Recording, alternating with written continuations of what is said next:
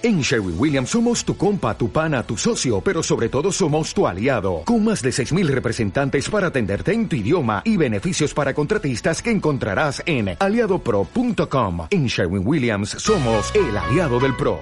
También como consumidores pensaremos, a ver, ¿esta gallina ha estado en una jaula o ha tenido la posibilidad de ver la luz del sol y rascar en la tierra? Fíjate lo que le estamos privando a, a los animales, algo tan básico como el aire libre y comerte un bichito de la hierba. Soy Alfredo Sánchez y estás en el podcast de Humánica. Te acercamos a personas, empresas y proyectos que buscan co-crear un mundo más humano, saludable y sostenible. Nuestra misión es trabajar para crear el entorno que permita al ser humano desarrollar todo su potencial. Puedes seguirnos en wearehumanica.com, Facebook, LinkedIn e Instagram. Hoy hablamos con Alicia Llorente, una veterinaria afincada en Madrid que ha montado un precioso proyecto en torno al mundo de las gallinas. Con Alicia hablamos de su pasado muy relacionado con el bienestar animal en el mundo de la experimentación, por lo que la conversación se torna bastante filosófica. La postura de Alicia es muy interesante por poner los pies en la tierra sobre lo que supone la experimentación con animales o la ausencia de la misma, y nadie mejor que ella para hablar del tema, pues ha dedicado buena parte de su carrera profesional a garantizar una vida digna a esos animales. Pero Alicia hace unos años que se alejó del mundo de la investigación y ahora dedica sus energías a sacar adelante un proyecto precioso llamado La Gallinera, que trata de divulgar el autoconsumo de huevos poniendo gallineros en colegios, casas y con multitud de ideas más como incubadoras o crías de pollitos en casa. Este es un podcast muy especial, pues es el primero que grabamos al aire libre y lo notarás en los sonidos de pájaros, algún cortacésped, sonidos de campo, aviones e incluso un gracioso perrete que nos visitó. Yo personalmente he disfrutado muchísimo hablando con Alicia, así que te dejo con ella. Espero que disfrutes el podcast. Hola Alicia, bienvenida al podcast. Muy buenas, Alfredo, ¿qué tal? Pues muy bien, aquí muy contento. Es un podcast muy especial porque es el primer podcast que hacemos en presencial. Hasta ahora he estado grabando siempre a través del ordenador con la persona distante y hoy por suerte me he podido acercar a un lugar mágico. Escucharéis de fondo pajarillos, escucharéis de fondo incluso alguna máquina del campo porque estamos en San Agustín de Guadalix, que es un, un pueblecito en la salida de Madrid hacia el norte, en la sierra, bueno, de tradición ganadera, de tradición agrícola y en un espacio que ahora conoceremos con un proyecto muy bonito sobre gallinas y con Alicia. Pero antes de nada vamos a empezar como siempre pues conociendo un poco a nuestra protagonista que es Alicia y empezaremos por el principio en estudios que estudiaste veterinaria, ¿verdad? Sí, además por vocación creo que no podía haber estudiado otra cosa. Desde chiquitita lo típico, ¿qué quieres ser veterinaria? Y bueno, me costó, pero al final lo, lo cumplí. Menos mal, porque si no, la verdad es que no sé qué hubiera hecho. Hubiera estado muy perdida en la vida. Y en esos tiempos que estudiaste veterinaria, aquí el, el trabajo de veterinaria no, no estaba tan extendido como ahora, que yo creo que ya hay muchas más opciones. Y creo que de tus primeros trabajos fue irte al Reino Unido a controlar ganado, ¿verdad? Sí, bueno, primero estuve trabajando en clínica de pequeños animales, que es un sector muy duro, muy poco reconocido. Ahora igual está un poquito mejor, pero cuando yo terminé la carrera eh, los sueldos eran... Para decirte, mira, un ejemplo, cuando yo estaba buscando trabajo para trabajar en clínica de perros y de gatos, en la oferta de trabajo ponía eh, jornada completa, eh, fines de semana incluidos, urgencias y luego como un extra te ponían se ofrece contrato laboral alta en la seguridad social. Para que te hagas una idea de cómo estaban las condiciones laborales. Ahora quiero pensar que la cosa ha mejorado. Entonces era como, mira, que te ofrezco un contrato. Y los sueldos eran muy, muy malos, unas condiciones muy malas, tenías que hacer urgencias por la noche, muy duro. Y, pero bueno, mm, yo estuve trabajando eh, dos años y, y, me encantaba.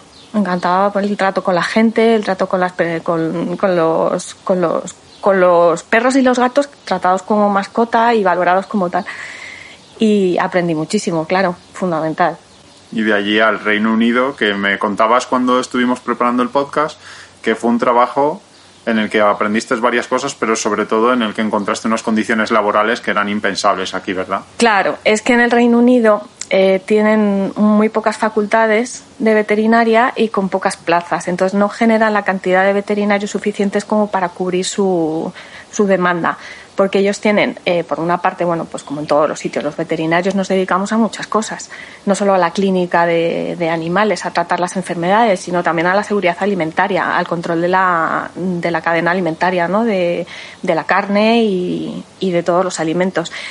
Entonces, claro, eh, los veterinarios eh, de Reino Unido se centran más en la clínica y la parte de la inspección cárnica estaba como, está como en blanco, entonces tenían que importar eh, mano de obra. Y ahí estábamos nosotros, los veterinarios españoles, dispuestos a irnos a trabajar allí con tal de, bueno, pues mejorar nuestro inglés y cobrar un sueldo que en la vida voy a volver a cobrar.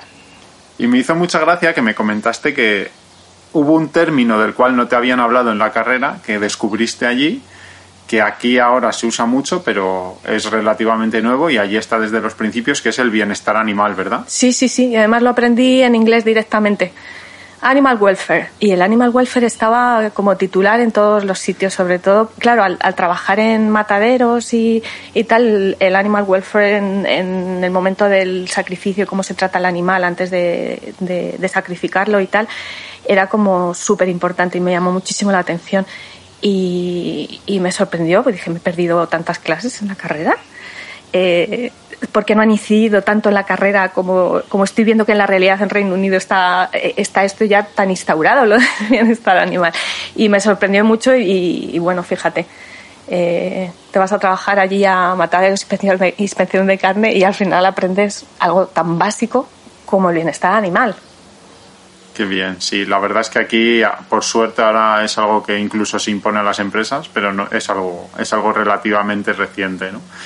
Bueno, y supongo que estar lejos de casa eh, pues se hace difícil por mucho que las condiciones sean buenas y, me comentabas que tuviste que volver buscando un poco lo que se pudiese y tuviste una vuelta a un trabajo muy curioso rondando por todo Galicia eh, identificando ganado que nacía. Sí, sí, sí. La verdad es que de irse fuera eh, lo peor es volver porque allí se pasa mal, cuando, sobre todo cuando no sabes el idioma, cuando te chocas con otra cultura, pero lo difícil de verdad es volver porque te encuentras como, como en un platillo volante, ni de aquí ni de allí, diciendo, Dios mío, ¿qué he hecho? Que he dejado eh, eh, un trabajo con unas condiciones de que me daban coche, me pagaban el teléfono, eh, con muy buena consideración, porque los veterinarios están muy bien considerados allí, diciendo, ¿qué hago aquí en España? Y allí me fui a Galicia a hacer sustituciones de identificación de ganado vacuno, sí. Y lo bonito fue, claro, que los gallegos, pues... Eh, eh, era economía eh, familiar, eran pequeñas explotaciones en las, en las, en las casas y entonces eh, había que identificar el ganado que iban haciendo. Y lo más bonito de todo fue conocer el mundo rural gallego. Aquello de que tenías que, los, había lugares, había parroquias, tenías que buscar casas, no, no eran pueblos, eran aldeas y casas perdidas. Y con un, nada de GPS, claro, me siento muy vieja diciendo esto claro, pero no había GPS, o por lo menos no al nivel que tenemos ahora. Y nada, nos comprábamos unos mapas eh, de 1,25.000 y, y señalando ahí con el boli la casita donde tenías que ir, que previamente te habían dejado el aviso en el bar, donde tenías que ir a poner el crotal a la, a, a la vaca. Y divino, divino, divino, lo de conocer Galicia me encantó y me costó dejarlo también, pero bueno, era una sustitución, eso era, eso era temporal, eso ya lo sabía yo. Después de, ese, de, esa temporalidad por allí vagando por las tierras de Galicia, tierra de la que ya hemos hablado en Humánica en algún podcast, porque hemos grabado con gente de esa zona y es una tierra muy bonita que merece la pena disfrutar y que tiene muchas peculiaridades, vuelves a, a esta zona a trabajar en investigación. Y ahí bueno hay una serie de trabajos que vamos a recorrer un poco por encima pero principalmente se centran en, también en cosas de bienestar animal y bueno en algunas empresas en las que hay experimentación con animales. Uh -huh. y bueno me contabas en la preparación del podcast que es una etapa peculiar no a la vez aprendes un montón tienes muchas experiencias positivas pero luego no deja de tener un cierto impacto también no en cómo lo vas viviendo y cómo te va desgastando. Sí, la verdad es que sí, meterse en el mundo de la investigación, eh, bueno, pues es otro sector que funciona distinto a los que había trabajado antes. Y empecé haciendo investigación en biología molecular, en peste porcina africana. Claro, había parte del trabajo que se hacía en el animalario, pues con, con, con cerdos. Había una parte experimental y eso impacta muchísimo. Impacta, sobre todo cuando, bueno, pues en aquel momento yo no había tenido formación específica para, para eso. Luego ya sí me formé pero cuesta, cuesta, te vas a casa con el cuerpo regular, regular y cuestionándote si es ético, si no es ético, en fin, mmm, haciendo un trabajito ahí contigo misma. Eh, al final lo que a la conclusión a la que llegas es que mmm, cuesta decirlo, pero lamentablemente eh, todo lo que nos tomamos está probado en animales podemos prescindir de eso, a ver a qué estamos dispuestos a renunciar como humanos. ¿Nos queremos morir de cualquier enfermedad y que no se siga investigando en cáncer? Ojo, ojo, yo lo de ser tan radical para decir eso que no me, cuesta. Y entonces pues dije, pues nada, esto es, pues cogí, pues mi misión en la vida es eh, proteger a estos animales e intentar que se haga lo mejor posible, ¿no? Y, bueno, ese fue el, el, camino que, que, cogí, pues eh, especializarme en bienestar animal del animal de laboratorio. Sí, además me gustó muchísimo como lo decías, ¿no? Que hay dos posibilidades, o intentar pelear porque no ocurra, que hay gente que está en esa línea, pero como bien dices, hay un alto precio a pagar como especie, porque al final, bueno, pues muchos de los beneficios que disfrutamos todos en nuestro día a día han pasado por esos trámites y a veces incluso puede ser un poco hipócrita estar en contra de la experimentación animal, pero a la vez disfrutando de los medicamentos que ya han tenido ese histórico, ¿no? Y la otra posición es la de, bueno, ya que esto existe, pues vamos a, trabajar porque realmente ocurra de la manera más ética, que es donde te colocaste. Y bueno, la verdad es que es un mundo que a mí no conocía muy a fondo, pero preparando el podcast me contabas y luego he estado pensando y meditando sobre ello y es muy interesante porque realmente no se puede tomar una decisión fácil de bueno, dejamos de experimentar con animales y, ya está, o si lo hacemos y en qué condiciones, y como todo, pues la línea es muy difícil de trazar, ¿no? Porque incluso si ni siquiera fuese para nuestra especie, hasta para las cosas que curan a los propios animales habrá que experimentar con animales. Efectivamente, claro. Vacuna de leishmania, por ejemplo, una enfermedad muy grave en los, en los perros, que hay muchísimas, muchas zonas de España que es endémica. La vacuna se ha probado en animales se ha probado en perros y es muy lamentable, pero esa decisión, bueno, sí, la hemos tomado los humanos por los perros, pero es que todos tenemos, queremos tener a nuestra mascota eh, sana y feliz. Y luego otra cosa, fíjate, que no solo eh, esto te da que pensar por eh, ponerte en el lugar del animal, siempre. ¿Qué es lo que necesita el animal? ¿Cómo puedo hacer para que ese animal sufra menos? O, sino también las personas que tú tienes a tu cargo que están trabajando con los animales que están sufriendo también eso, ¿no? Claro, manejar ese cúmulo de sensaciones, yo todos los eh, técnicos con los que trabajábamos en el animalario, todos eran amantes de los animales, pero no te puedes imaginar de qué manera, o sea, eh, y luego, claro, veías que hacían experimentos donde lamentablemente, pues claro, eh, al final acaba una toma de muestras en una necropsia. Manejar eso es, es complicado. Eh, es, una, es, es, un cambio de chip muy difícil, pero yo sinceramente cuando teníamos que elegir al personal que iba a tratar con animales, siempre eh, me iba al perfil eh, de gente que tenía pasión por los animales y sufríamos mucho.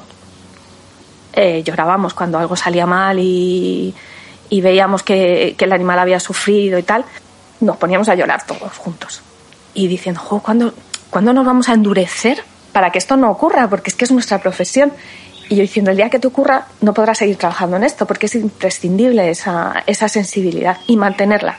Y estás siempre detrás de la gente diciendo, a ver, ¿qué es lo importante aquí? El animal, el animal, el animal, el animal. Y para eso tú tienes que estar seguro de lo que estás haciendo y hacerlo siempre con, con, con tu ética, ¿no? Con tu... Y siempre poniéndote en el lado del animal, siempre, en su lado. Bueno, en fin, me tiembla la voz un poco a decirlo. Sí, lo noto, lo noto y además te tengo que agradecer, Alicia, que lo, que lo traigas al podcast porque es la postura sencilla es desde fuera, ¿no? Ves una noticia de una clínica que tiene animales, ves un, una cosa de este estilo o gente que cada vez nos sumamos más a estilos de vegetarianismo, incluso veganismo, el tema del bienestar o el malestar animal es una posición que desde fuera es muy sencilla, pero cuando entras en los matices es súper compleja. Muy complejo, no se puede simplificar.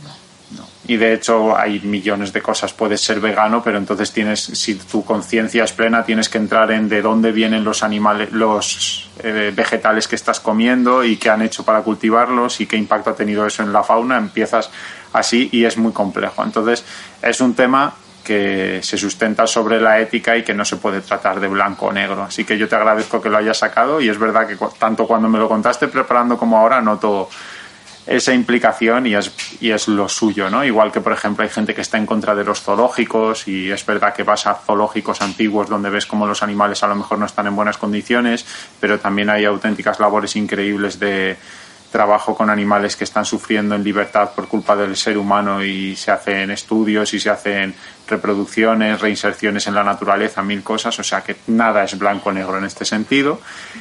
Y siguiendo con esa línea, creo que luego tuviste un trabajo aún más peculiar que era con experimentación con ratones eh, con modificación genética, ¿verdad? Tuve la gran suerte de caer en un grupo, en el grupo de transgénesis del CNB, donde pues estaba liderado por, bueno, y sigue liderado por una excelente profesional y mejor persona que se llama Belén Pintado. Y allí pues me enseñaron a, generar eh, ratones transgénicos. Yo me encargaba de la parte pues de la microinyección de embriones con, con DNA o con RNA. Había distintos, distintos métodos. Y claro, pues eh, otro mundo nuevo, ¿no? Dentro de la investigación, pero un mundo nuevo donde se requería mucha habilidad y muy buen pulso cosa que afortunadamente tengo. y buena vista de cerca, que afortunadamente tengo, de lejos no, pero de cerca sí.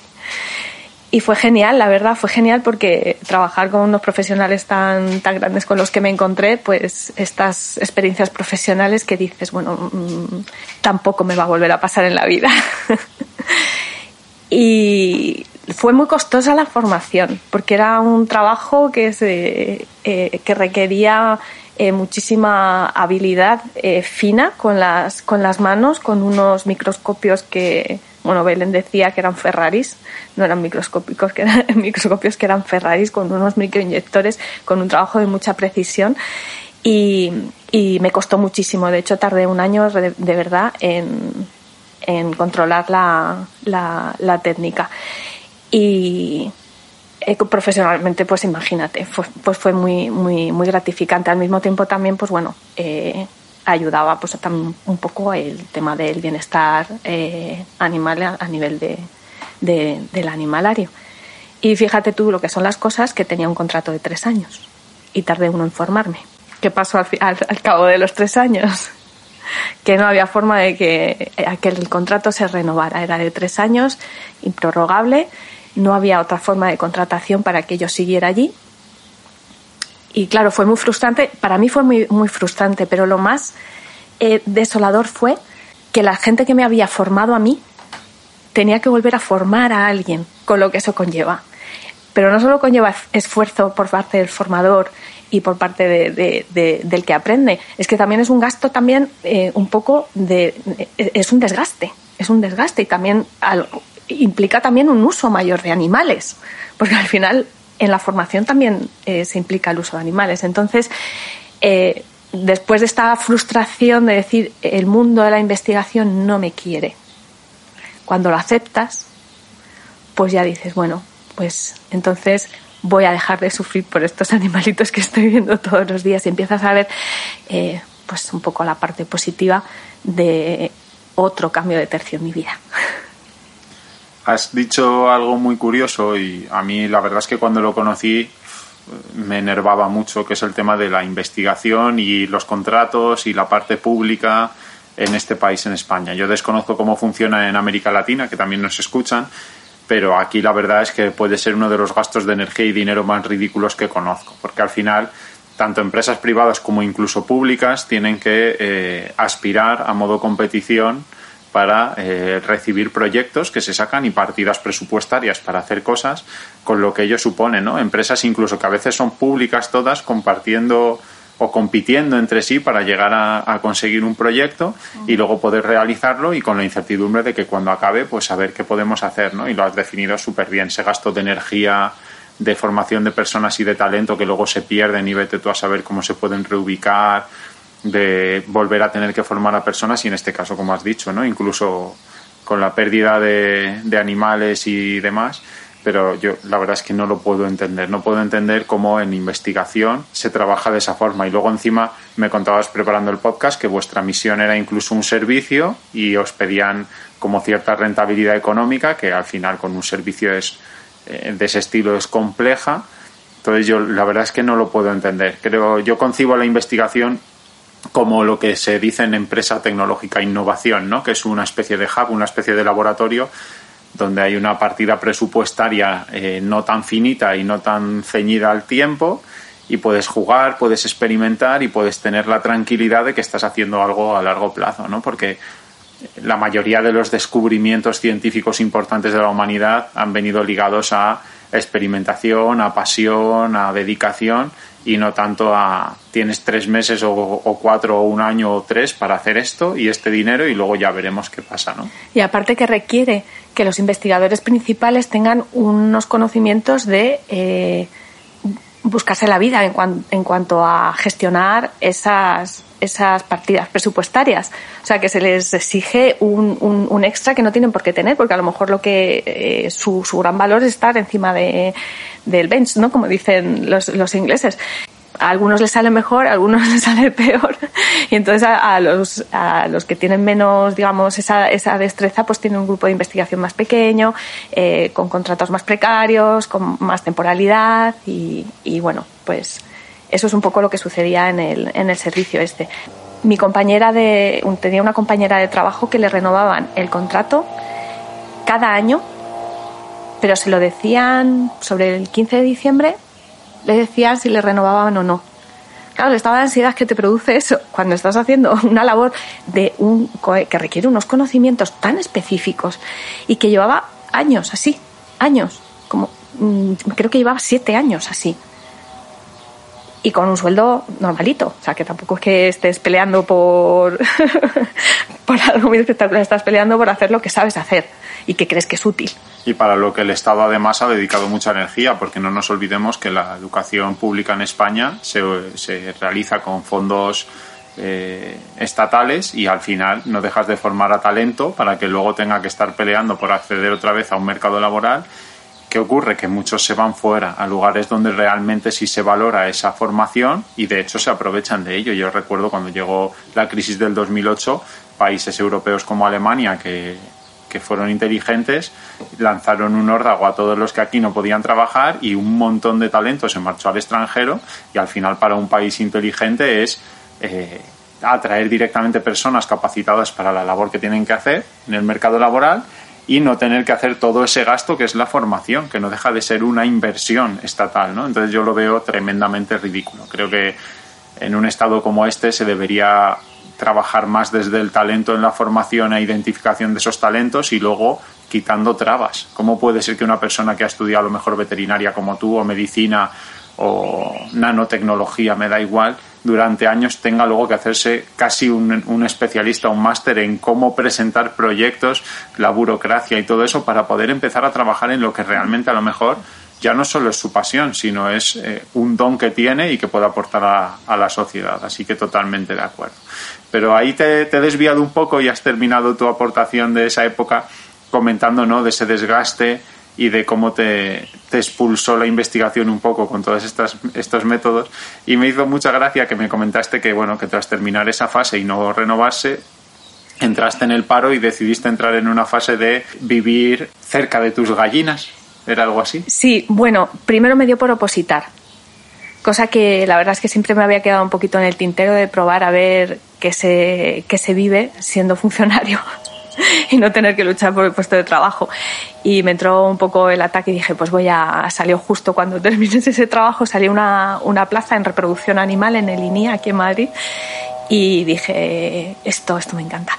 Y me puse a estudiar como una loca, como si no hubiera mañana. También un poco para refugiarme un poco del, del pozo en el que caes cuando dejas un trabajo, ¿no? Un trabajo en el que tú querías seguir que no te han dejado, pero que tú realmente te sentías útil. Entonces dije, bueno, pues me meto a positar y fue también un, un escape, ¿no?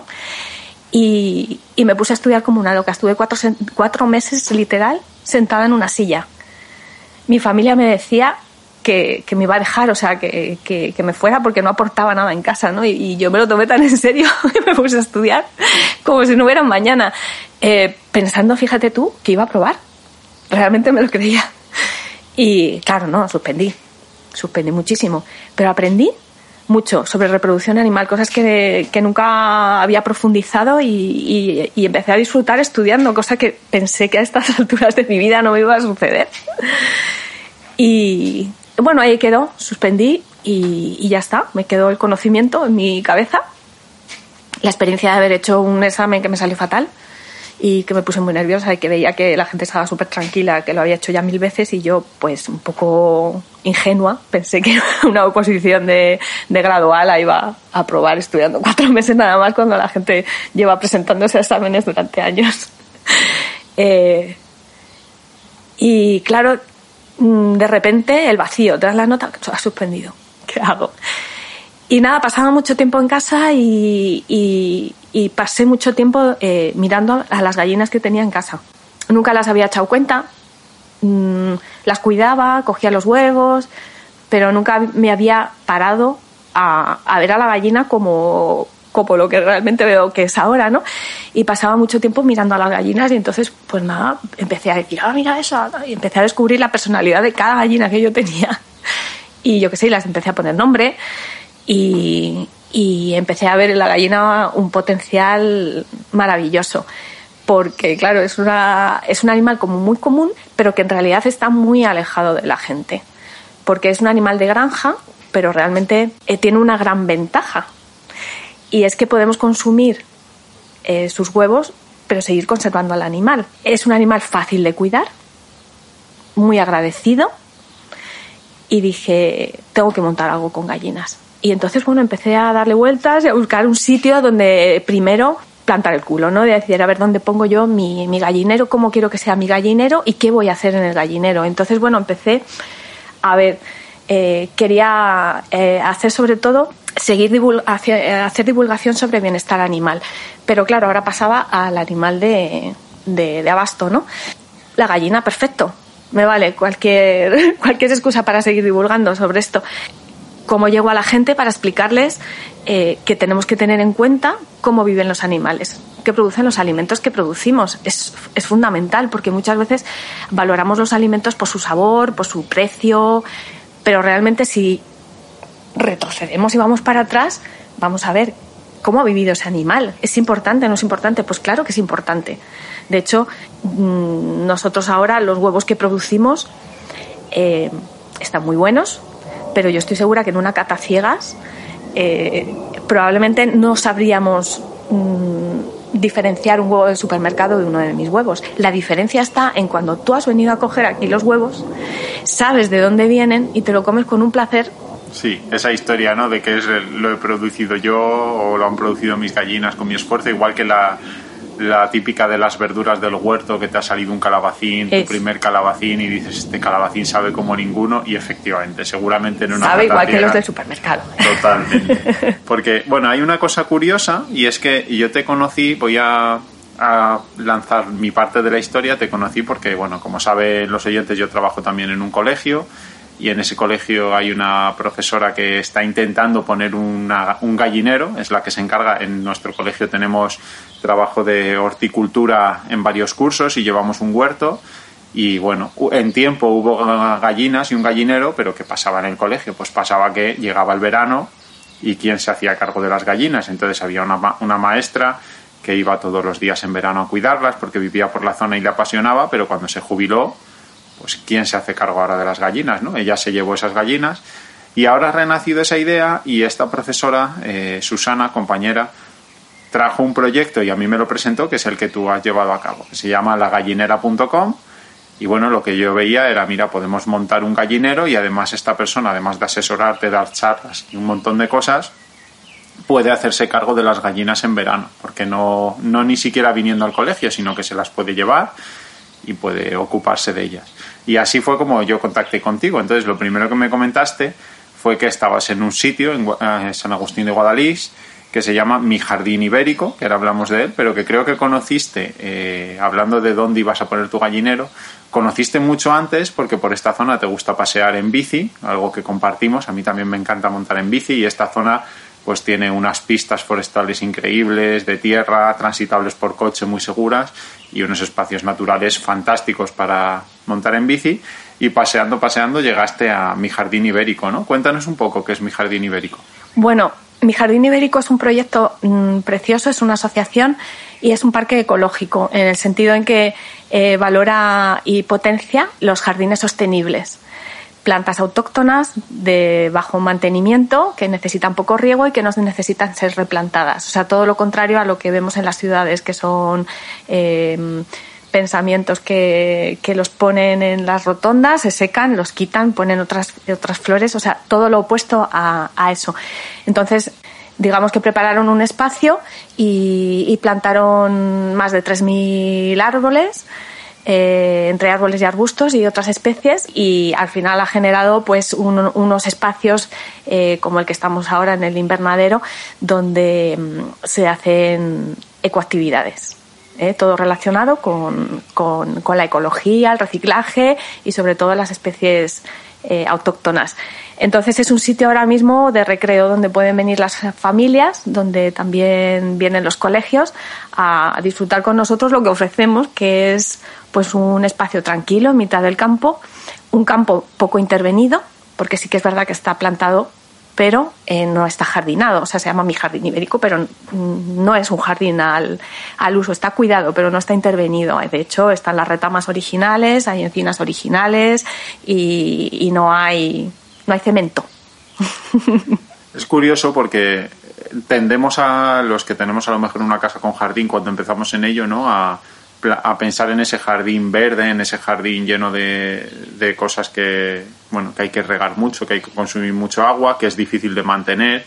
Y tienes al final que hacer un tránsito eh, que es muy típico de las especies que te llaman la atención y las pones a las especies que mejor funcionan, ¿no? Y poco a poco vas aprendiendo, vas poniendo árboles que resisten mejor, que necesitan menos riego o que dan más sombra o bueno, yo eh, en mi jardín personal he seguido ese proceso, ¿no? De empezar a decir, bueno, me gustaría tener este árbol japonés que da unas flores increíbles, a decir, madre mía, la higuera, qué maravilla, cómo crece, casi sin riego, qué sombra da, qué bien huele y encima me da higos, ¿no? Y es que te empeñas en tener un naranjo eh, en la Sierra de Madrid y eso vas a fracasar siempre, por muy bonito que sea. Entonces yo al venir aquí vi eso, ¿no? Vi un espacio donde además cuando me he interesado un poco en mi jardín ibérico veo como experimentación también, ¿no? De qué especies aguantan mejor y hay, hay especies que casi podríamos decir están sobreviviendo como pueden, porque, bueno, si nos escucha gente de América Latina o de otras zonas de España, la Sierra de Madrid es peculiar, porque hace mucho frío y hay mucha altitud, nosotros estamos casi a mil metros, eh, en invierno, pero luego tenemos un verano muy caluroso y muy seco, muy seco. Entonces son especies pues como la encina, ¿no? Un árbol resistente, de crecimiento súper lento, de hecho es la mejor madera casi para chimenea de lo densa que es. Bueno, pues eso es lo que tenemos por aquí, ¿no? Pero es posible crear un jardín que tenga especies que den sombra, que sea bonito de ver y que no necesite tanto agua. Y eso es un poco lo que yo veo aquí. La verdad es que ha sido una suerte inmensa encontrar este lugar y sobre todo a, a, las dos personas que lo, que lo regentan, que se llaman Ludo y Paloma, que de, desde el principio eh, creyeron en mí y me cedieron el espacio eh, sin, sin, tener que pagar. Entonces, de, mm, no lo podía haber hecho sin, sin esa generosidad inicial eh, de decir, bueno, pues cuando la cosa vaya rodando, ya vemos cómo, cómo hacemos eh, un, contrato, una asociación, un, contrato económico, ¿no? Pero para empezar, encontrarte gente así es que es fundamental. Y fíjate, eh, lo que es curioso que eh, yo lo conocía de casualidad, de pasar por aquí con la bicicleta y, siempre voy eligiendo mis cambios de vida y tal, siempre está la bicicleta un poco por medio. Entonces, a veces he cogido trabajos con el único criterio de si puedo ir en bicicleta o no puedo ir en bicicleta. Claro, para mí esto era ideal porque yo vivo a 6 kilómetros de aquí por camino. Entonces, perfecto. cojo la bicicleta, hay muchas cuestas, no pasa nada, le pongo un motor a la bicicleta y, yo suelo, suelo venir en bici, lo cual me genera también una paz y un bienestar interior porque realmente creo en la bicicleta como, como medio de transporte. O sea, creo firmemente que es el futuro. Y entre un, un trabajo que tenía a una hora que me pagaban más en coche y otro que podía ir en bicicleta, pues evidentemente pesa mucho, pesa mucho la bicicleta, fundamental. Y, lo que te decía, que, suerte encontrar este espacio donde además me dejaron un trocito de campo y, me, y, y yo les dije, mira, es que quiero poner un gallinero. Vale. Y me gustaría ponerlo allí en esa zona que tenéis allí. Vale adelante. No me preguntaron más, o sea, confiaron en mí desde el principio. Entonces, bueno, pues eh, diseñé un poco cómo quería que fuera el espacio, construí una casa de, madera que, que, fuera estéticamente bonita, pero que fuera también funcional, evidentemente. Y sobre todo, un reto que tenía que superar es que, claro, estamos en mitad del campo y en el campo hay depredadores y no son, no son fantasmas, existen de verdad.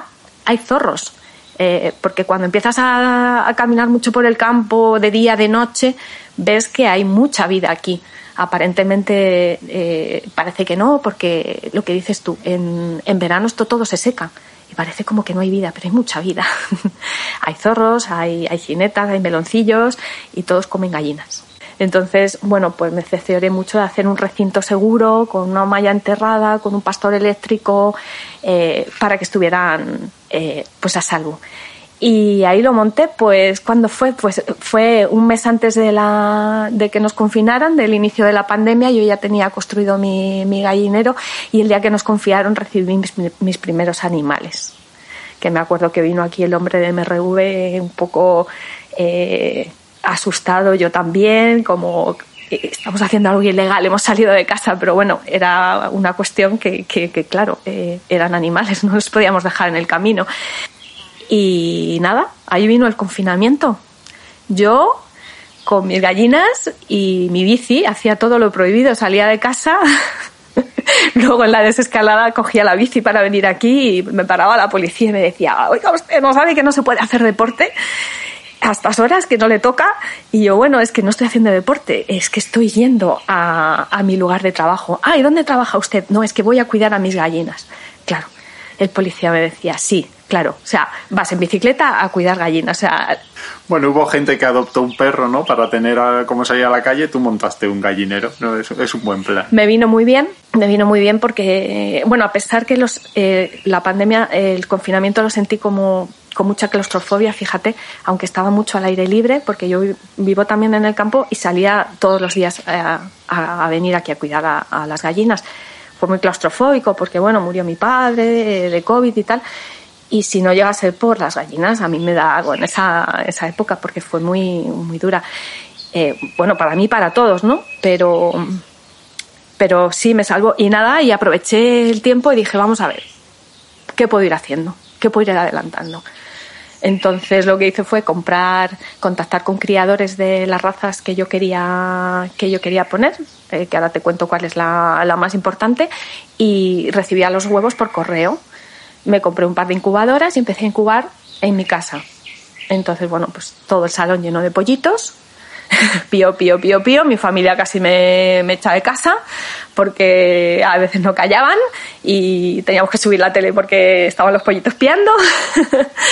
Y, así fui generando los personajes que tengo ahora en mi gallinero. Qué bien lo has dicho, los personajes. Bueno, si, quien quiera verlo no tiene más que entrar en la página web de lagallinera.com y ver los vídeos que tienes puestos. Que hay uno que se ve, el gallinero que has montado, la casita, y van saliendo gallinas y dices, pero si es que no ha salido una igual que otra, madre mía. Hmm como yo digo, no tengo un gallinero, tengo un frutero. Y bueno, pues sí que tengo gallinas de muchas partes del mundo, pero en realidad eh, cuando dije qué gallinero quiero tener, dije, eh, me puse a buscar ¿no? información y descubrí que había una asociación que se llama Ganeca, que se dedica a la mm, conservación y, mm, y, promoción de la raza de gallina autóctona de toda la vida que hemos tenido, que es la gallina negra castellana Y entonces ahí ya como vi la luz, como diciendo, ya tengo otra misión en mi vida. Salvar a la gallina castellana. ¿Sabes? Estos sentimientos épicos que a veces te entran de, para esto he venido al mundo. Y nada, y, entonces me puse a incubar gallina castellana de, bueno, mm, mm, ahí sí que lo que tengo que decir es que entrar en esta asociación ha sido lo mejor que me ha pasado en mi vida, porque era un montón de compañeros que no te conocen de nada, pero con un objetivo común. Entonces todo era facilidades, ayudas. ¿Qué quieres? Huevos, venga, te los mando. Tal, ¿cómo se hace esto? Pa, pa, pa, y te empiezan a decir cómo funciona el, el mundo de la gallina. Y me encontré pues con un animalito top, o sea, ya dentro de gallina, que ya la palabra gallina es como mucho, ¿no? Eh, muchísimo, descubrí la gallina que, habían, que han tenido todos nuestros antepasados. Yo calculo que mis bisabuelos tenían castellanas todavía. No he podido todavía averiguar exactamente. Yo soy de un pueblo de Segovia que se llama Nieva mis padres del mismo, del mismo pueblo y siempre pregunto cómo eran las gallinas y todo el mundo que viene de su pueblo, cómo eran tus gallinas y tal. Cuando alguien me dice, yo tenía gallinas negras que tenían aquí una manchita blanca debajo de, la orejilla, me da mucha alegría porque esas son las castellanas, una gallina completamente negra, preciosa, eh, que pone unos huevos blancos divinos. Y entonces esa gallina claro, a la, a la generación de mis, de mis abuelos, que fue pues, eh, eh, pues de, la guerra, ¿no? Claro, tenían animales en casa para la subsistencia. Y, en ese momento pues apareció la, gallina roja que conocemos todos, que es no es una raza, es un, es un cruce que se ha hecho con, se ha seleccionado con, con varios criterios. El principal, la puesta de huevos y luego que sean gallinas tranquilas y, y sobre todo que se adaptaran a vivir en jaula. Con lo cual, la gente empezó a ver que había una gallina que comía lo mismo y ponía el doble de huevos que su gallinita negra de toda la vida, con lo cual las gallinas castellanas empezaron a desaparecer. Y ese fue el principio de, casi su fin. No se puede culpar a nadie. Nosotros hemos pasado mucho tiempo que tampoco éramos conscientes que teníamos que valorar tanto lo nuestro y que la información genética que tiene una raza tan ancestral es muy valiosa es verdad que la, producción, los sistemas de producción nos llevan por otro camino, que es a producir muchos huevos a bajo precio. Y eso está muy bien porque tenemos una proteína de alta calidad y podemos poner en el supermercado los, los, huevos a una docena el euro. Uy, a, una, a un euro la docena. Que hay ofertas que son un euro la docena de huevos. ¿De qué estamos hablando? Es que el huevo es, una, es, es un alimento mágico, es maravilloso, es, es, es un superalimento. Eh, vamos a pensar si realmente es que producir eh, eso a tan bajo coste eh, se sacrifican muchas cosas. Una de ellas es el bienestar animal. Aquí la gente a lo mejor en, en, zonas más rurales o en América Latina lo, lo, ve de otra forma, pero poco a poco se ha tendido a, a, un sistema de aglutinar muchas gallinas en un mismo sitio, muchas veces sin movimiento o en jaulas muy pequeñas y comiendo y poniendo huevos. Y bueno, por suerte poco a poco hay una conciencia de cambio.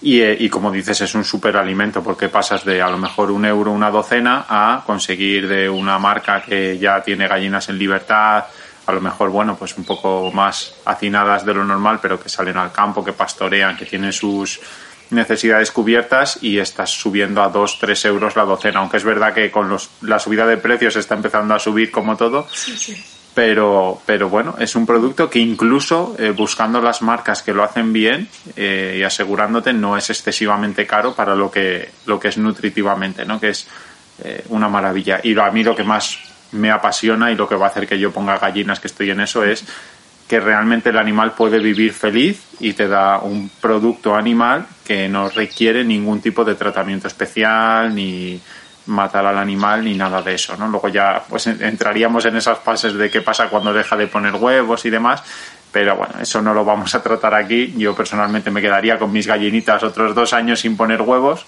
pero cada uno, hay gente que bueno dice vaya, ya ha dado su vida poniendo huevos y, y ya está. Y eso que decías también de, de la gallina castellana, que yo la he visto, bueno, por yo decirlo como visitante, venir a ver tu gallinero es un espectáculo porque tienes gallinas altas con patas largas llenas de plumas hasta, hasta prácticamente la pezuña, tienes gallinas pequeñitas que tienen como un pompón en la cabeza y que casi ni ven, gallinas de todos los colores, algunas que ponen huevos azules, la castellana que es negra, alguna de las ponedoras marrones, ¿no?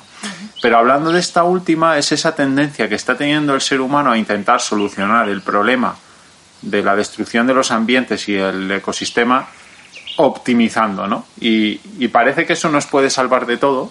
vamos a buscar optimizar al máximo, por ejemplo, que las producciones agrícolas produzcan todo lo que puedan al máximo. Pero yo que soy matemático, pues la ecuación es una ecuación que también tiende a cero, tiende a extinguirse. Es decir, no podemos pensar que siempre vamos a poder optimizar más y más y más, porque una especie como la gallina, pues a través de cruces, a través de de todo ese tipo de experimentación puedes llegar a conseguir que ponga huevos más grandes y más huevos, pero eso tiene un límite. Igual con los ecosistemas, ¿no? Entonces me parece importante tomar conciencia de que tenemos que, ir retomando lo que la naturaleza ha tenido siempre, preservando ecosistemas y especies que se han adaptado muy bien. Yo no soy experto en gallinas, ya seguramente tú sepas mucho de esto, pero estoy convencido que una especie adaptada como la castellana en general resistirá mucho mejor eh, tipos de enfermedades de por aquí, eh, el clima y todas estas cosas. ¿no? Y al final vamos como haciendo cruces que nos hacen olvidar por qué una especie como la gallina castellana que ha crecido aquí era una especie con poca carne, un poco menos ponedora y demás, ¿no? Y a costa de que tenemos una especie que pone más huevos. Supongo que también se alimentará más, beberá más agua, no lo sé, pero seguro que es a costa de, de algo, ¿no? Y nada, yo recomiendo a la gente que vean el vídeo de verdad de la gallinera.com porque es que a mí me parecía espectacular cómo van saliendo gallinas y digo, pero esto parece un circo de las gallinas. Sí, bueno, y a ver, eh, con, todo esto que estamos hablando no quiero decir que esté en contra de la producción eh, ganadera, sería una tontería. Me consta que hay una legislación y que en, las granjas se, se cumple y, y tal. Lo que tenemos que, creo, que el truco está en que nosotros como consumidores tenemos mucho, mucho poder. Actualmente el 80% de los huevos que consumimos vienen de gallinas en jaulas. Lo importante es que se vaya desplazando hacia los otros tipos de, huevos, hacia, hacia camperas, por ejemplo, o, o ecológico. ¿Por qué? Más, básicamente porque así se entiendo yo tampoco soy experta en esto entiendo que se regulará el mercado y los precios se igualarán porque el consumidor va a demandar más ese tipo, ese tipo de, cría de animales y porque también como consumidores pensaremos, a ver, esta gallina ha estado en una jaula o ha tenido la posibilidad de ver la luz del sol y rascar en la tierra. Fíjate lo que le estamos privando a, a los animales, algo tan básico como el aire libre y comerte un bichito de la hierba. Qué básico, ¿no? No solo en las gallinas, cuando nosotros producimos alimentos, primero tenemos que ver, a ver, voy a poner el entorno eh, que permita a ese animal hacer cosas que por su naturaleza tiene que hacer. Por ejemplo, un cerdo. Un cerdo en la naturaleza, como los jabalíes, tiene que ozar. Eso es eh, hacer con el hocico y con las patas eh, agujeros en el suelo buscando lo que quiera buscar, raíces, tubérculos, lo que sea. Si está en una superficie de rejilla, en un slab, ese comportamiento innato que, por ser cerdo mm, tiene que hacer, no, le estamos permitiendo hacerlo. ¿Qué pasa? Pues que eso deriva en un eh, comportamiento de estrés y se dedica a comerle el rabo a su vecino. ¡Ay! Que tiene heridas, claro. A ver, si es que no le deja ser cerdo. Y una gallina, la verdad es que lo único que te pide es un, palo para dormir, eh, salir a pasear por ahí, una buena alimentación, eso sí, porque para producir huevos hace falta una buena alimentación y que la traten como gallina, no como una cosa en una jaula. Fíjate, la, fíjate qué inteligencia la naturaleza cuando eh, ocurrió el tema de la intensificación de la, de la ganadería, claro, eh, sí que hubo, a ver, mm, voy a montar una granja de 30.000 gallinas, ¿qué gallina meto? ¿Vale? En ese momento la castellana se valoró como una, como una opción, ¿no? De vamos a intensificar la producción con castellanas. Bueno, aparte que era imposible competir con, con las otras gallinas porque pone la mitad de huevos. No se adaptaba a vivir en jaulas. Es como eh, enjaular un gorrión. ¿Quién ha conseguido sacar un gorrión adelante en su casa, enjaulado? Fíjate qué sabio. Ahora lo que nos toca a nosotros es volver para atrás y decir, a ver, castellana, ya te estamos recuperando, estás en peligro de extinción, hay pocos ejemplares, vamos aumentando poquito a poco, pero vamos aumentando. Cuando ya tengamos un número suficiente de animales para eh, asegurar que no hay eh, endogamia ni consanguinidad, sino que tenemos varias líneas distintas y que los, estos animales siguen conservando el estándar de la raza, ahí ya nos podremos plantear seguir poniendo eh, granjas a pequeña escala de, de, castellanas. Hay tres, creo, en toda, en toda España que tienen castellanas en extensivo, por supuesto, porque lo bueno de la castellana es que está unido a la tierra. Entonces, ahí es como, como beneficio doble, ¿no? Aparte de que nos da un huevo blanco eh, que culinariamente es impresionante, porque es eh, yo, yo sí que noto la diferencia culinariamente, pues está asociado a, al campo, a fijarnos en la tierra, a la Pachamama. Esto que hemos perdido, que nos hemos desvinculado por, por el cemento, pues, pues nos obliga a vivir en el campo para estar cuidándolas y a darles lo que necesitan, claro. Y, eso es lo que más me gusta de la gallina, es muy, muy saltarina, para lo bueno y para lo malo. Se salen de todos los gallineros. Pero es que es así, es que le, le gusta volar y, y corretear y, y, bueno, pero son, son todo vida. Entonces, simplemente verlas en el gallinero, yo tengo gallinas de muchas partes del mundo y son todas divinas, son todas maravillosas. Pero cuando veo a las castellanas, como que te entra más ganas de vivir, porque como ellas tienen tantas ganas de vivir y tal, y te lo demuestran y pum, pum, pum, lo llevan todo para adelante y resistentes ahí, rudas, castellanas, como ellas solas, pues te lo transmiten y son, son maravillosas.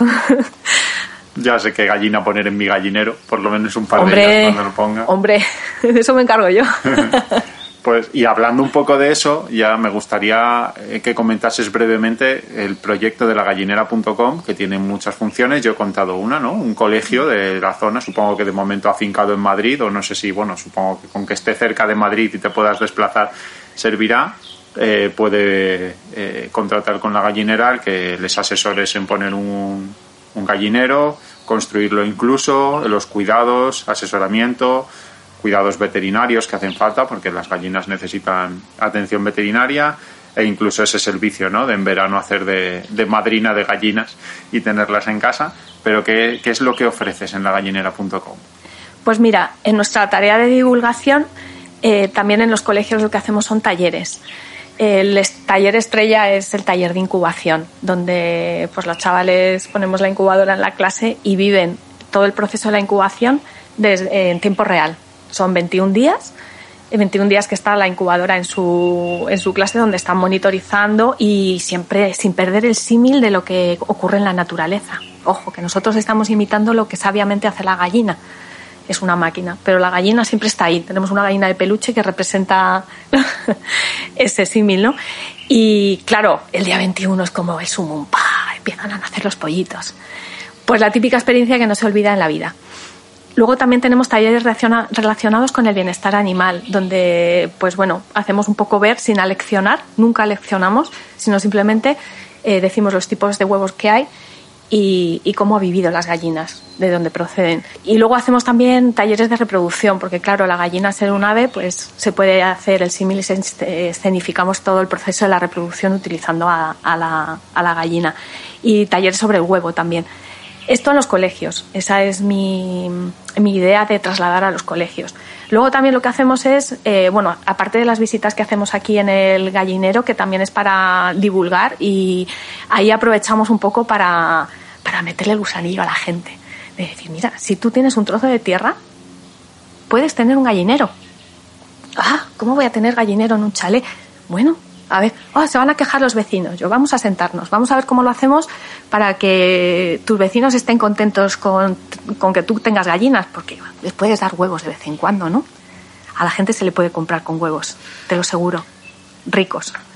Promocionamos sobre el autoconsumo, porque además que recuerdo que leí un libro, creo que quiero recordar que era de Joel Salatín, eh, donde decía que, que si todos tuviéramos tres gallinas en nuestro, en nuestro jardín, la economía circular sería una realidad de verdad a pequeña escala, pero si lo hiciéramos todos sería a gran escala, es decir, produciríamos menos residuos orgánicos. Eh, porque claro, todos los restitos de comida se los comen las gallinas, nos lo devuelven en forma de proteína, de huevos. Con las heces de las gallinas podemos abonar nuestro huerto si tenemos o nuestras plantas. Entonces, como, como ideal, ¿no? ¿Tener tres gallinas es difícil? Pues no. ¿Qué pasa? Que estamos despegados de la tierra. Entonces no sabemos ni cómo empezar a tener tres gallinas cuando dos generaciones antes las tenían sin ningún, sin planteárselo. Entonces intentamos eh, ese, ese gap que hay, esa, esa, distancia que hay, que nos hemos alejado, e intentamos acercarla y ver como una realidad como que, que puedes hacerlo, ¿no? Y, y, y bueno, y nosotros damos el soporte que necesites. Sobre todo el impulso y el decir, puedes hacerlo. Y luego ya, soporte veterinario, lo que haga falta.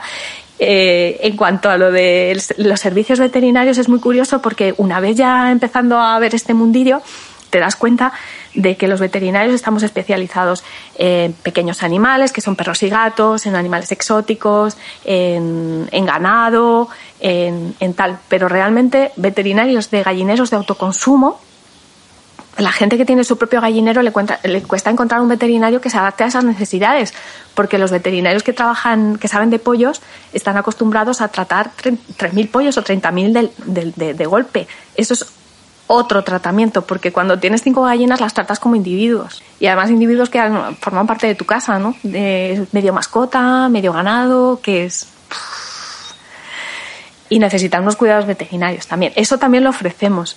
Bueno, has dicho un montón de cosas. Además, mientras me contabas todo esto, ha entrado por aquí un perrillo que no sé si se habrá colado su. Es Rambo. Rambo, que Rambo majo, vive un perrillo más majo y estaba acariciándole mientras. Pero voy a, voy a retomar varias cosas que me parecen vitales. Empezando por el principio, por lo de la incubadora. Yo que soy profesor, creo que con esta sociedad tan digitalizada, eh, sin quitar valor a lo digital, que para mí precisamente por ello mismo te conozco, y me parece una oportunidad increíble de, salto evolutivo en la, en la humanidad, pero tiene muchas contrapartidas. Y la que más grave veo yo es la hiperaceleración de todo. Entonces, creo que precisamente en esas etapas evolutivas de cuando, estamos, cuando nacemos, cuando estamos creciendo, que necesitamos algo que evolutivamente hemos interiorizado, que son ritmos lentos, que es atención, el que llegues a un colegio con un proceso como puede ser poner una incubadora, que son 21 días en los cuales aparentemente no hay ningún cambio, pero si observas los hay, y enseñar a, observar, ¿no? Igual que poner un huerto y decir, voy cada mañana y veo la planta igual, sin embargo hace una semana me a la mitad y no he visto ningún cambio, pero ha habido muchos cambios, ¿no? Todos esos procesos de ritmos lentos son imprescindibles en las escuelas y como dices, volver a la tierra, ¿no? O sea, no hace falta ponerse en una pantalla para, para disfrutar, para ver cambios. Y, no lo necesitan, lo necesitan a lo mejor de más mayores, pero cuando son más pequeños, si el niño está acostumbrado, la niña, te vas al campo y puedes estar horas viendo cosas diferentes, y las flores, y las gallinas, y los animalitos que vienen, y los insectos, y mira ahora aquí hay una mariquita, y, cómo son los huevos que pone la mariquita y cómo es antes de ser mariquita y vamos a buscar una larva de mariquita, ¿no? La última newsletter que he enviado justo iba de esto, ¿no? De que estuve buscando larvas de mariquita y mariquita para eliminar pulgón en mi jardín, ¿no? Y puedes estar un fin de semana con eso, ¿no? Entonces me parece vital en los colegios que tengan este tipo de recursos y no todo tan digitalización, porque yo creo que cuando empiezas a, a parar al niño o a la niña y a enseñarle a observar, en vez de crearse una personalidad dependiente de algo externo motivador, se empieza a generar una llama interna que hace que la persona tenga curiosidad innata, que tenga creatividad y que sepa avanzar, ¿no? Entonces yo creo que es vital y ese servicio imprescindible. Como se nota que eres profesor, que bien has hablado. Es que eso a veces yo no sabría expresar tan, tan bien. Es que es eso, es saber esperar y la biología tiene sus tiempos y es la impaciencia de ¿y cuándo van a nacer? Coge un calendario y vete tachando días, como si estuvieras en la cárcel. Lleva su tiempo. Y mientras tanto, lo que tú dices, ¿qué está pasando dentro? Venga, vamos a mirarlo con el logoscopio. Y lo ven. Y, todo es maravilloso. Lo que te enseña, ¿no? Porque tú te pones a jugar en una aplicación que han hecho para la tablet educativa increíble y todo va bien. Y no va a fallar. A lo mejor no tienes internet, pero ¿qué pasa cuando un niño no tiene internet? Que pasa muy pocas veces. Esa frustración increíble, ¿no? Ese, y sin embargo tú pones una incubadora de huevos y a lo mejor hay 10 huevos y nacen 8 y uno se muere. Pones un huerto y pones plantas y viene una helada y ya no hay plantas. Y todo eso en los niños enseña mucho, enseña mucho, ¿no? Entonces yo creo que no se trata de dar la espalda a la tecnología y a la evolución tecnológica, pero sí se trata de nutrir a las personas cuando van creciendo con lo que realmente necesitan, ¿no? Y, entrar en, pensamientos más profundos, más filosóficos y no tanto en la superficialidad, que es lo que hemos empezado, ¿no? No es todo animales libres y nada de experimentación, como hemos dicho al principio. Esto es matices, ¿no? Entonces, como dejo de comer huevos, como huevos, cuáles decido comer, de qué manera están hechos, y yo creo que ahí hay una labor increíble. Y agradezco que esté, o sea, que la gente entre, supongo que a través de la web pueden contactar contigo, eh, si son de Madrid y si tienen, si quieren incluso reproducir este tipo de experiencias, es que la gente no es consciente de hasta qué punto hay mercado, aunque es difícil y realmente es difícil conseguir eh, desde el principio generar dinero como para vivir con estas cosas. Pero existen posibilidades y yo solo en Madrid conozco varias. De hecho, hay una que, me hace mucha gracia que se llama Cobardes y Gallinas, porque me has, me has recordado justo un podcast que escuché, que enlazaré, en el que contaban la historia, ¿no? Y es una persona en Las Rozas, que Las Rozas está a media hora de aquí, cerca de Madrid, a 20 kilómetros de Madrid, que decidió en su chalet poner gallinas en el jardín. ¿Qué pasó? Que los vecinos le pedían huevos. Y le decían, es que sé que tus gallinas viven bien y además me gustan los huevos. Entonces no me importa cuánto me cobres, pero quiero tus huevos. Y este chaval empezó a decir, oye, pues pongo más gallinas. Y ya hubo un punto que era un chalet adosado que era como no puedo tener más gallinas aquí, y decidió montar un emprendimiento en el cual te suscribes a través de Internet y por una cantidad económica, que es verdad que no es barato, pero la gente lo está pagando, te llevan huevos de gallinas que están viviendo en libertad, en unas condiciones óptimas, a tu casa y además su proyecto, si lo sigues en Instagram, te partes de risa porque tienen una, una filosofía muy, muy curiosa, ¿no? Y existen este tipo de negocios, el que has montado tú, el que ha montado él, y se puede alrededor de algo tan básico como la gallina, que nuestros abuelos nos dirían, pero es una gallina. Que es una gallina, que esto sí, es que está. ¿Qué estás innovando? Si está ya todo, está ya todo sabido. Pues mira, ahí estamos retomando, ¿no? Bueno, y mira, y, y, también tenemos una experiencia que también es muy graciosa, que hemos recreado de una vamos, de yo por lo menos lo, lo viví en mi infancia y forma parte de mi infancia y creo que de la infancia de todos los de mi generación. Antes ibas al supermercado y de repente por comprar una docena de huevos te regalaban un pollito. O íbamos al rastro de Madrid y vendían pollitos y algunos de colores. Claro, aparecías en casa con un pollito, ese era lo, era lo más normal del mundo, ¿no? Y lo cuidabas y, tal. Claro, luego el destino de esos pollitos era un poco incierto porque muchos se quedaban por el camino. Cuando se hacía grande siempre se lo llevaba un señor que no sabías muy bien. Yo me imaginaba un señor con una capa negra que se había llevado el pollito no sabemos dónde. O sea, era como siempre un poco turbio. Una experiencia muy bonita, pero siempre con un final turbio, porque no sabías dónde acababa el pollito. A veces eh, al día siguiente había caldereta de pollo. Entonces, bueno, en fin. Con lo cual dije, bueno, vamos a, podemos eh, intentar recrear esa experiencia, pero, pero en bien.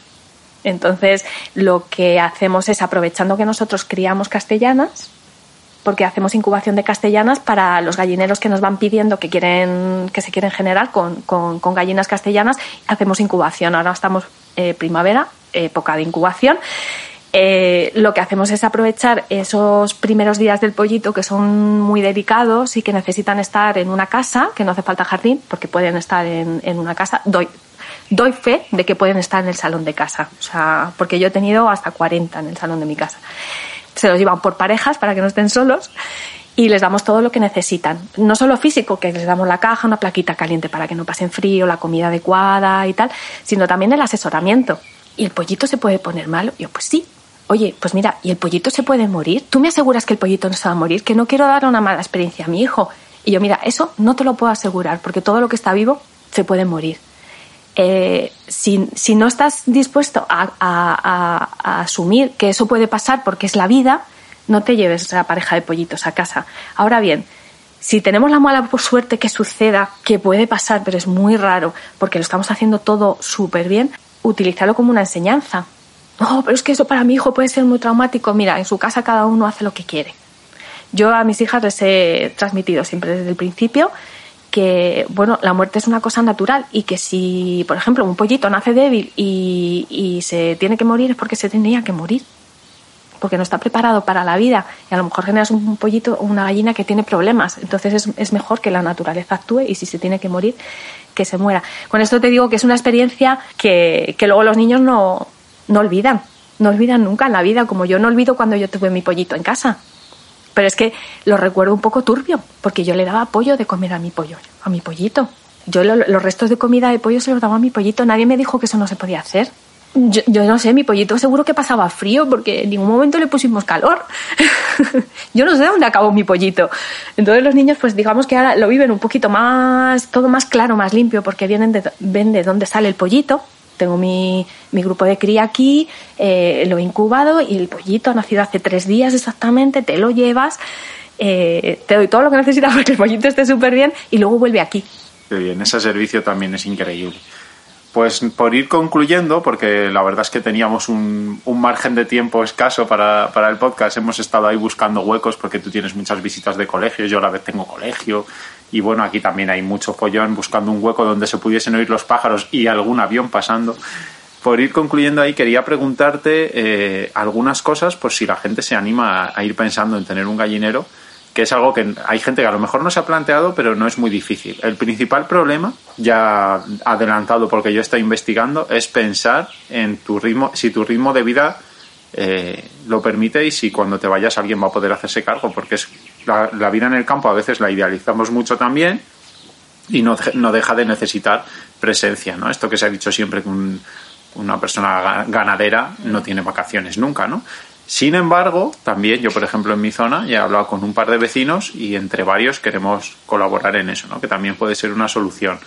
Entonces, así muy resumido, eh, me gustaría saber, teniendo en cuenta que hay especies como las que hemos descrito, ¿no? una japonesa pequeña de pompón en la cabeza o una gigante, ¿qué necesidades tiene si quiero poner gallinas, que lo suyo será tener una pareja o tres para que no estén solas como mínimo? y sabiendo que lo máximo que se puede poner en España sin pedir permiso eh, de núcleo zoológico son 30, si no me equivoco, me dijiste. Cada gallina más o menos qué requisitos tiene de espacio, de comida. Pues mira, eh, lo ideal sería, por ejemplo, para un gallinero de cuatro gallinas, que también es un número muy, muy bueno porque es para una familia sería autoconsumo, que tuvieran un espacio de 16-20 metros cuadrados de tierra. Eso es lo ideal. No quiere decir que todo el rato eh, tengas que tener, o sea, un vallado fijo con esas dimensiones. Las gallinas pueden estar a lo mejor en, en 4 metros cuadrados, pero sí que todos los días salgan a un espacio más grande que las puedas mm, sacar. Entonces, la tierra es lo principal. Sin tierra no podemos tener gallinero. Entonces, un espacio, 20 metros cuadrados, ideal. Y luego dentro de ese espacio, que tiene que estar protegido, sobre todo si se vive en el campo frente a depredadores, eh, una caseta. Necesitan un refugio. Y con esto no te quiero decir que tenga que ser una caseta muy sofisticada. Ellas necesitan ponerse al resguardo de la lluvia, del viento eh, y del frío y tener tranquilidad para poner huevos. No es más que eso. Y un palito para dormir.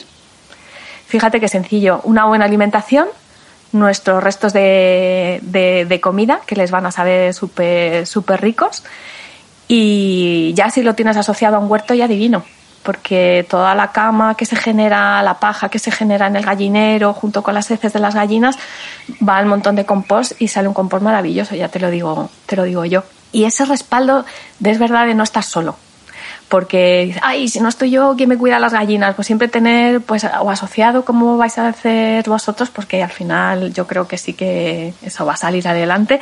Y en las vacaciones pues turnarse o engañar a alguien. Le sobornas con huevos eh, durante todo el año y ahí tienes a alguien convencido que lo que dices tú, que es que además, no, no que se queje, sino que además que le parece bien que tú tengas gallinas y ojalá que te copie, por envidia. Sí, sí, además ahí hay cosas curiosas que puedes hacer, ¿no? Por ejemplo, si tienes espacio y disponibilidad, pues puedes poner en vez de 4 8 y hablar con alguna familia que decida comprarte esos huevos y de alguna manera nunca vas a conseguir eh, ganarte la vida con ello a lo mejor, pero sí que puedes bajar los gastos que puede tener el gallinero, eh, puedes cubrir parte de las necesidades de las tuyas y quería preguntarte así a nivel alimentación, tú que tienes, teniendo en cuenta que cada especie comerá lo suyo, cada gallina en un mes, ¿qué gasto aproximado de una alimentación normal podría tener? Si más o menos pues mira, yo con 30 gallinas aproximadamente me gasto unos 150 euros de, al mes de comida. No es una cuestión económica, eso ya te lo digo yo. No te sale más barato producir ni tus lechugas, ni tu huerto, ni tus huevos. No es una cuestión de... Si vas por lo económico, cómpralos en el Mercadona y los de oferta. Sí, totalmente. Sí que es verdad que, bueno, tienes opciones ya para, dentro de que sea económico, que puedas, como hemos dicho, tener huevos de gallinas que han vivido bien, pero lo que te aporta, yo siempre lo digo, para mí mi huerto es mi psicólogo. O sea, yo durante el confinamiento, como has dicho, yo me bajé a cambiar los bancales de sitio, que los tenía en un mal sitio, a plantar, a ver cómo crece y bueno, yo soy un poco peculiar porque a mí de pequeño tenía un acuario con peces y mi padre lo tuvo que quitar de mi cuarto porque no estudiaba por ver los peces. O sea que yo soy un poco peculiar, ¿no? Pero me puedo, me puedo tirar las horas muertas mirando qué pequeño cambio hay en mi huerto. Me acuerdo en, en el podcast que grabé con Tony, de la huertina de Tony, que lo decíamos, ¿no? Que podemos estar las horas muertas viendo el más mínimo cambio, ¿no? Como a esa tomatera le ha empezado a salir una hoja que apenas es pues nada, si necesitarías una lupa casi para empezar a ver cómo sale, ¿no? Pero eso un poco, ¿no? O la higuera, ¿eso, eso que está saliendo ahí será un higo o será una hoja? Y así cada día, pues está igual que ayer, ¿qué será, no? Yo soy un poco peculiar, pero creo que te transporta la calma, ¿no? Y te, te olvidas mucho de, del ritmo de ciudad, del ritmo de trabajo y a la gente que estamos mucho en lo digital especialmente. ¿no? Conozco, casi todos los informáticos acaban teniendo huerto o gallina o campo, es algo muy ah, curioso. ¿eh? ¿sí? ¿sí? pero yo conozco un montón de siempre, ¿no? Eh, tengo un huerto y tal, ¿qué eres? Soy informático. Siempre pasa. Es el escape. Es el escape, sí, hay que compensar. Pues nada, yo creo que ha quedado un podcast precioso con pajarillos de fondo y te agradezco muchísimo, Alicia, que hayas contado tanto tu vida como tu proyecto y bueno, cualquiera que quiera iniciar por la zona puede contactar contigo e incluso si quieren replicar o lo que sea, a ver si te montas un modelo de franquicias. De Exactamente, como digo yo a mis suegros que, que, siempre que les explico el proyecto, bueno, ¿cómo va yo? Ya estoy a punto de franquiciar. Mentira. Pero dices, oye, ¿y si? Sí. Es que, a ver, este, este tipo de negocios tienen esas cosas, ¿no? Que son locales, no son digitales, no son exponenciales, no puedes hacer esto mismo pero oye, lo puede replicar gente y habrá zonas, sobre todo en grandes urbes, urbes como Barcelona o zonas así más de este estilo, tiene mucha cabida este tipo de proyectos, ¿no? Así que desearte toda la suerte del mundo. Muchas gracias. Pondremos todos los enlaces en el episodio para que puedan ver tu web, ver tu perfil, contactar a través de eso y, nada. Muchas gracias. Pues muchas, muchas gracias a ti. Recuerda que estás en el podcast de Humánica Espero que hayas disfrutado de este episodio. Si es así, compártelo y ayúdanos a hacer crecer nuestra red. Te recordamos nuestra misión, co-crear el entorno que permita al ser humano desarrollarse plenamente. Puedes seguirnos en wearehumanica.com, Facebook, LinkedIn e Instagram.